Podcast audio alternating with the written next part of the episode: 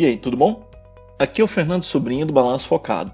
Eu tenho a crença que as pessoas desejam evoluir para uma versão melhor delas mesmas, e o meu propósito é ajudá-las nessa missão. Posso entrar?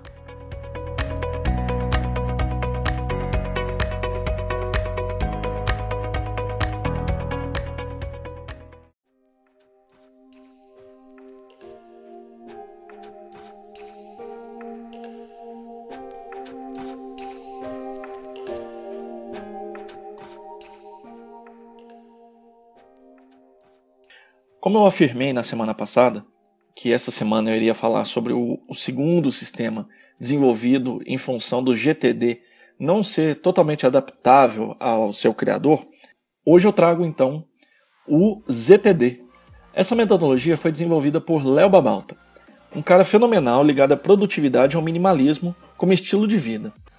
O foco do Zentudan, ou ZTD, está nos hábitos e rotinas, mais do que nas decisões que o sistema do David Allen proporciona. É um gerenciamento para um estilo de vida mais holístico e incorpora algumas coisas do trabalho do Babalta. É melhor? É pior? Não são perguntas justas. Depende de quem usa. O processo original do ZTD envolvia 10 passos, que resumidamente são esses aqui: coletar, processar, planejar, fazer, ter um sistema simples e confiável, organizar, revisar, simplificar, ter rotina e encontrar a paixão. O ZTD tenta servir a pessoas que não se adaptaram totalmente ao GTD, mas honestamente é uma versão flexível do sistema do David. Praticamente todos os elementos estão ali. O fluxo de cinco fases, o arquivo de referências e até os horizontes de foco, só que estão organizados de uma forma um pouco diferente. Logo que eu tomei conhecimento sobre o ZTD, uma das coisas que mais me assombraram foi o Léo ter afirmado que seriam necessários 10 meses. Cara, 10 meses para a completa implantação dos 10 hábitos. Ou seja, cada mês era para praticar exaustivamente um dos hábitos do processo. Isso me pareceu muito contraproducente. E é, tem a ver com a, a, a sensação de que o sistema não está completo até que você passe pelas 10 fases. Mas eu não fiz julgamentos pois, tal como Daniel San, eu poderia não estar vendo a big picture ali. O Léo é fortemente influenciado pela cultura oriental. Posteriormente, ele mesmo simplificou mais o ZTD e passou a ter apenas quatro hábitos. São coletar, processar, planejar e fazer. Ele passou a defender o uso de menos listas e, assim também, dispensou a revisão semanal e orientou um fluxo diferente para a execução do trabalho. No meu modo de ver, não foi uma simplificação, mas uma grande mudança da versão original dele para a nova. Para considerar implementado o usuário do ZTD, além de conhecer os quatro hábitos, deve usar um caderno para anotar tudo, e esse caderno deve ser usado no trabalho e em casa. No início do dia, ele revisa a lista principal de tarefas e define as suas três tarefas mais importantes. A gente ouve muito a expressão MITs, né?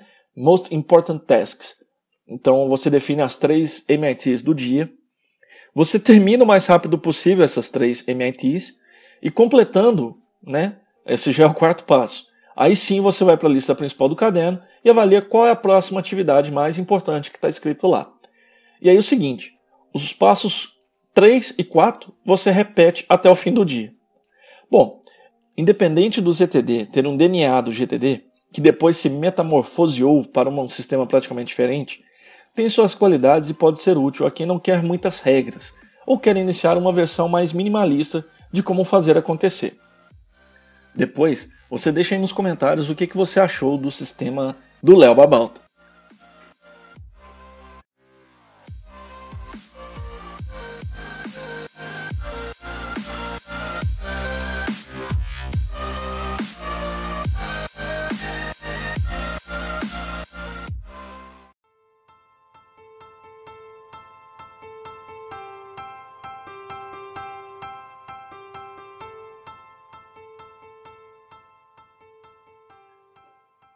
E está aqui de novo a nossa sessão de perguntas e respostas. Dessa vez nós temos três perguntas. A primeira é do Marcos Frota. Honestamente, pessoal, não sei se é o Marcos Frota ou o ator, viu? A pergunta dele é a seguinte: Senhores, uma pergunta básica para quem está iniciando. Quando eu delego uma ação, eu devo colocar numa lista chamada Aguardando Resposta, com o nome para quem deleguei, o que deleguei e a data. Alguém poderia me informar onde eu insiro essa informação no OmniFocus? Obrigado, Marcos Frota. Vamos lá então, Marcos. Você tem pelo menos duas formas de fazer isso no OmniFocus ou em qualquer outro aplicativo de gestão de tarefas. A primeira forma é a seguinte: você vai registrar o nome da pessoa antes da tarefa. Lá no OmniFocus tem a data, tem o, o que, né? Você consegue lá no, no título da tarefa, você vai colocar o nome da pessoa, a tarefa e na, no campo específico a data limite daquela tarefa, quando você vai fazer o follow-up. E isso é uma forma, você vai colocar essa, essa tarefa então dentro do aguardando resposta. A outra forma é, se você tiver uma equipe pequena, sei lá, até umas 10 pessoas, vale a pena você criar um contexto para cada uma das pessoas. Essas aí são as duas formas que você pode fazer. Ou no OmniFocus, ou em qualquer outro aplicativo de gestão de tarefas. Tá legal? A segunda pergunta é de um outro Marcos, o Marcos Carvalho. Ele pergunta assim: Dezenas de estudos confirmam que as interrupções afetam a produtividade e até a inteligência. Deste modo, como aliar a regra dos dois minutos do GTD e a necessidade de concentração durante uma atividade? Vamos lá então, Marcos Carvalho. É o seguinte: vamos pensar que essas interrupções elas acontecem mais numa parte do dia ou na parte da manhã ou na parte da tarde. A dica que eu daria para você é o seguinte: coloque as suas tarefas que vão exigir mais intelectualmente no período em que você não tem tantas dessas interrupções. Assim, aquelas atividades que são atividades mais repetitivas e tudo, você coloca no período em que você tem muitas interrupções e isso você não vai ter nenhum prejuízo nas suas atividades. Mas vamos imaginar então que uma segunda situação. Ao longo do dia inteiro, você é interrompido seriamente. Se você não consegue negociar com as pessoas para não ser interrompido, uma dica é a seguinte: você está lá envolvido com aquela atividade que exige muita concentração e você foi interrompido. Você escreve o ponto de interrupção, o que, que você estava pensando, o que você estava fazendo naquele momento, porque isso é um gancho muito mais fácil para você voltar àquele ponto quando você voltar da sua interrupção. Vamos supor que você vai atender um telefone, vai atender uma pessoa, você escreve o que, que você estava fazendo, coloca na sua caixa de entrada. Quando você volta, você recupera aquilo da sua caixa de entrada e aí efetivamente dá continuidade ao seu trabalho. Tá certo? Então essa é uma forma, são as duas, as três formas né, de lidar com essa questão aí das interrupções. A terceira pergunta que nós recebemos veio do Gabriel. O Gabriel escreveu assim: Uso o GTD há algum tempo mas me peguei com uma dúvida sobre o material de referência.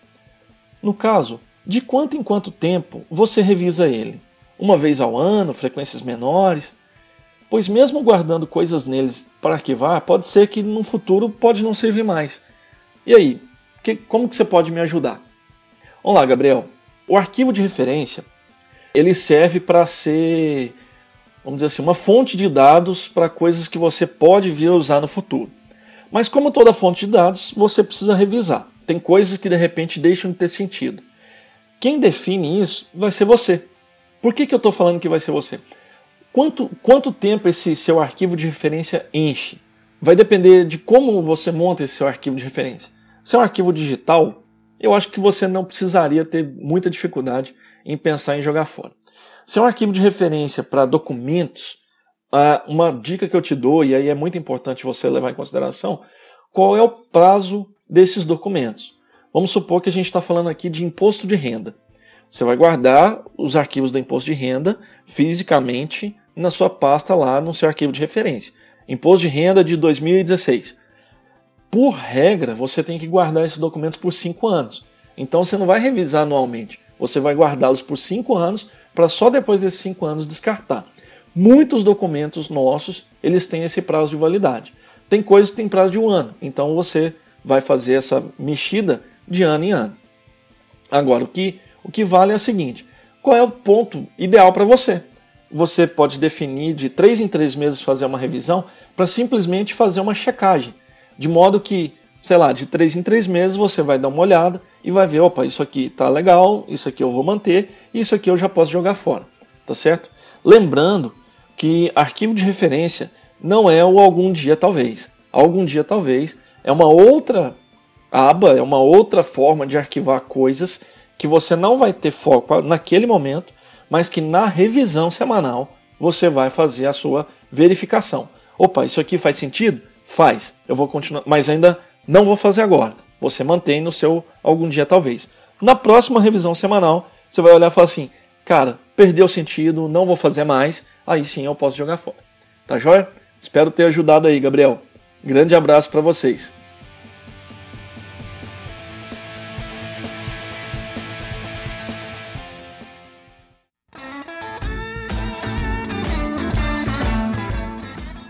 Hoje nós vamos aqui no Balanço Focado inaugurar uma área de reviews. Eu vou chamar assim, mas depois a gente vai pôr o nome para essa área. Nessa área é, de reviews, eu vou colocar dicas culturais, dicas de aplicativos, dicas úteis de qualquer forma, dicas de livros, dicas de filme e por aí vai, tá certo? E para inaugurar essa, essa sessão né, do nosso podcast, eu vou falar sobre o OmniFocus um dos nossos colegas ali que fez a pergunta, ele fez a pergunta sobre como fazer uma ação no OmniFocus. E vale a pena a gente fazer um review desse aplicativo. Bom, o OmniFocus é um aplicativo que existe apenas para o ecossistema Apple. E esse é o seu segundo maior defeito, na minha opinião. Eu já fiz contato com o pessoal da OmniFocus, foi para saber se eles iriam fazer alguma interface multiplataforma, alguma se eles iam colocar o, o, o OmniFocus para rodar no Android, para rodar no Windows, para rodar em vários outros sistemas operacionais que não fosse só o ecossistema Apple. Infelizmente, pessoal, a resposta foi desanimadora. Eles afirmaram que não iriam fazer nada em multiplataforma para outros sistemas operacionais, mas que estavam estudando e avaliando a possibilidade de desenvolver uma versão web do aplicativo. Já é um alento, mas não ter uma, uh, um aplicativo multiplataforma, não estar em várias plataformas, para mim é um erro muito grande. Bom, voltando aqui ao aplicativo. Eu gostei muito do nome OmniFocus. Ele remete a um paradoxo. Por que paradoxo? O prefixo omni remete ao prefixo oni em português, que nós conhecemos nas palavras onipresente, ou seja, está em todos os lugares ao mesmo tempo, onisciente, tem o um conhecimento infinito e absoluto. Então, omnifocus seria ter foco em tudo. E aí que está o paradoxo como ter foco em tudo. E é, a ideia é essa, né? ele te ajudar a você conseguir fazer todas as suas tarefas. O aplicativo é muito robusto, praticamente não tem nenhum problema de sincronização entre os vários aparelhos em que você usar sua conta. E o bacana é que se você tiver um problema com seus aparelhos que o obriguem a formatar ou voltar para as configurações de fábrica, o que é muito difícil no Apple, mas acontece, é só reinstalar os aplicativos nos seus aparelhos com usuário e senha do servidor de sincronização que, voilá, todas as suas tarefas, contextos, projetos e configurações voltam como você os tinha deixado antes do problema. Ele foi desenvolvido com os princípios do GTD, mas se você não entender nada de GTD, intuitivamente conseguirá usar OmniFocus sem problemas. Bom, o OmniFocus tem para iPad e iPhone quando você compra. Então, se você comprar, ah, eu tenho iPad e iPhone. Se você comprar a versão para o iPad, você pode baixar para o iPhone e vice-versa. Só que se você tiver um Mac e aí você quiser fazer a sincronização entre o Mac, o iPad e o iPhone, aí você tem que pagar mais uma licença para a versão do Mac. Ele tem, como eu disse para vocês, ele tem dois defeitos, né? E eu falei do segundo ali em cima. Agora eu vou falar do primeiro. É muito caro. Eu acredito que seja um dos mais caros do mercado. Ele vem em duas versões para iOS, que você vai usar no iPad ou no iPhone, a Standard e a Pro que custam 39 e 59 dólares, respectivamente. Já a versão para o Mac também vem em Standard e Pro, custa 59 e 79 dólares, respectivamente. Ou seja, você vai desembolsar de 315 a 450 reais pelo pacote completo, envolvendo todos os seus aparelhos Apple, se você tiver pelo menos os três básicos aí. Para finalizar o review, minha nota aí para o OmniFocus de 1 a 10 vai ser 9,5.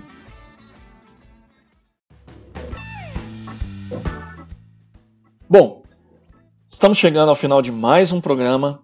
Espero que você tenha gostado. E eu vou insistir novamente para você compartilhar com seus amigos, curtir na nossa página, dar a sua opinião, o que, que você está achando do blog, dar a sua nota para a gente, né? Essa é a forma que você vai estar tá ajudando a gente divulgar o nosso trabalho e continuar fazendo isso aqui para você. Quer participar? Manda sua mensagem de voz pelo WhatsApp. O número é 31 92000 8554. Ou então manda um e-mail para balançofocado@gmail.com sem o cedilha.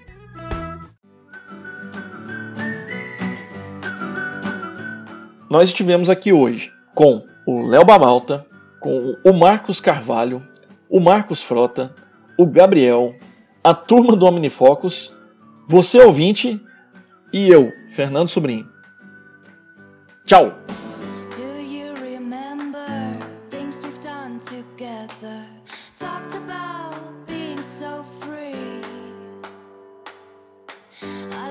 to kiss you, desperately kiss you, like I did